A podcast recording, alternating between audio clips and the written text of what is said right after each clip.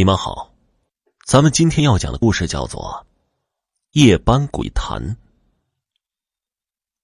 我叫李浩，在某大学里当一名保安。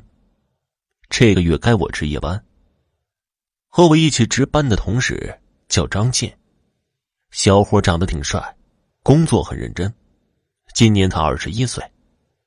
我们两个住在一个宿舍。这两天家里有事儿。没能来上班，今天也不知道忙到什么时候。今晚张健又要一个人值夜班了，我都觉得不好意思了。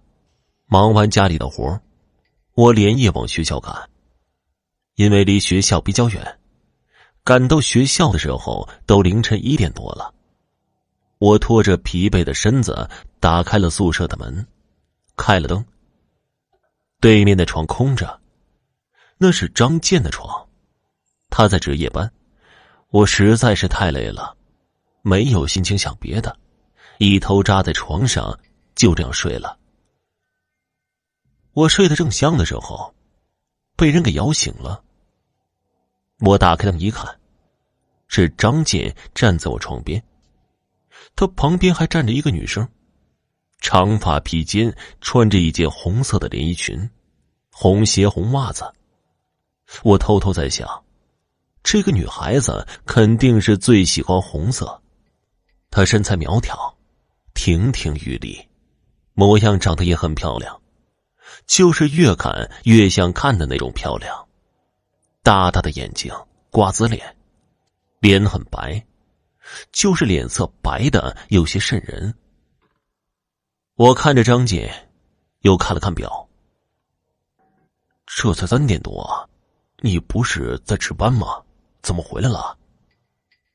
张健目光呆滞的说：“这个工作我不干了，我和他一起走，马上就走，去一个很远很远，没有人找得到我们的地方。”你们一起走？他谁呀？他是我女朋友，今天晚上刚认识的。我看到张健的脸上露出了兴奋的表情。漂亮吧？我很喜欢她。她叫莹莹，十九岁，是独生女。她爸妈的掌上明珠，也是咱们学校的学生，马上就要考大学了。那你还带她一起走？她父母能同意吗？她父母会同意的。她父母对她的期望很高，希望她考重点大学，给她的压力很大。莹莹的成绩不太好，她害怕考不上。她喜欢的男朋友又和她分手了，她很绝望。他觉得活着没意思。今天夜里，他打算跳楼自杀的。多亏是我在巡逻的时候给他救下来了。我劝了他半天，好说歹说，才让他放弃了轻生的念头，并且我向他保证，只要他愿意，我照顾他一辈子，不离不弃。我没想到，他真的同意了。张健越说越兴奋，满脸幸福的表情。女孩用手扯了扯张健的衣服，张健明白了他的意思。我们马上要走了，我的被褥和生活用品就麻烦你给我寄回家，告诉我爸妈保重身体，不用担心我，我很好，和莹莹在一起，我们会很幸福的。张健说完，就和那个女孩手牵着手往外走。我赶紧起床。看了一下表，才凌晨三点多。哎，呃，等一下，这天还没亮，这么着急走？我送送你们。我就追出了房门，就前后脚的功夫，他们俩就不见了。走廊里漆黑一片，空荡荡的，哪里还有他们俩的影子？我心里还抱怨：走这么快干嘛呀？赶去投胎呀？真是的。重色轻友的家伙，算了，回房睡觉吧。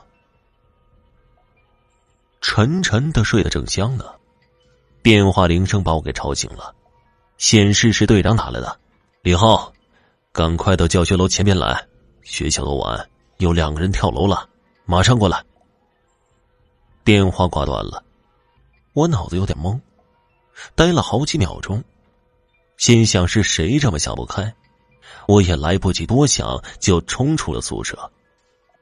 天已经大亮了，教学楼前站满了好多学生，校领导也都在，警察也来了，还拉起了警戒线，不让靠得太近。我来到队长身边，队长告诉我，说死的是张健和一名高三的女学生。据目击者反映，昨天夜里一点多，这个女学生上了教学楼的顶楼。就站在大楼的边缘哭了好久。当时张健也在，现场还有几个学生，大家都特别的担心他，劝他下来，他听不进去，摇着头说：“活得太累了，他要歇一歇。”然后就动身一跃。这时张健猛地冲过去，伸手去救这个跳楼的女学生。张健抓住了女孩，可是下坠的惯性让张健失去了重心。他俩都掉了下来，重重的摔在地上。九楼啊，当场就摔死了，人都摔变形了，太惨了。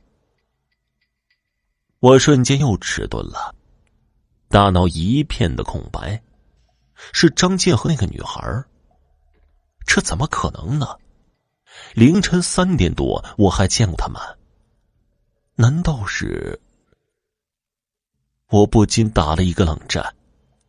我行尸走肉般的来到了警戒线，看到张健和那个女孩都面朝下的趴在地上，张健的手依然紧紧的抓着女孩的胳膊，抓的那么紧。那摔变形的脸诡异的笑着，女孩也是脸朝下，没有痛苦和恐惧，穿着白色的连衣裙、白鞋、白袜子。身子下面淌了好大一片血，染红了白裙子、白鞋和白袜子。听众朋友，本集播讲完毕，感谢您的收听。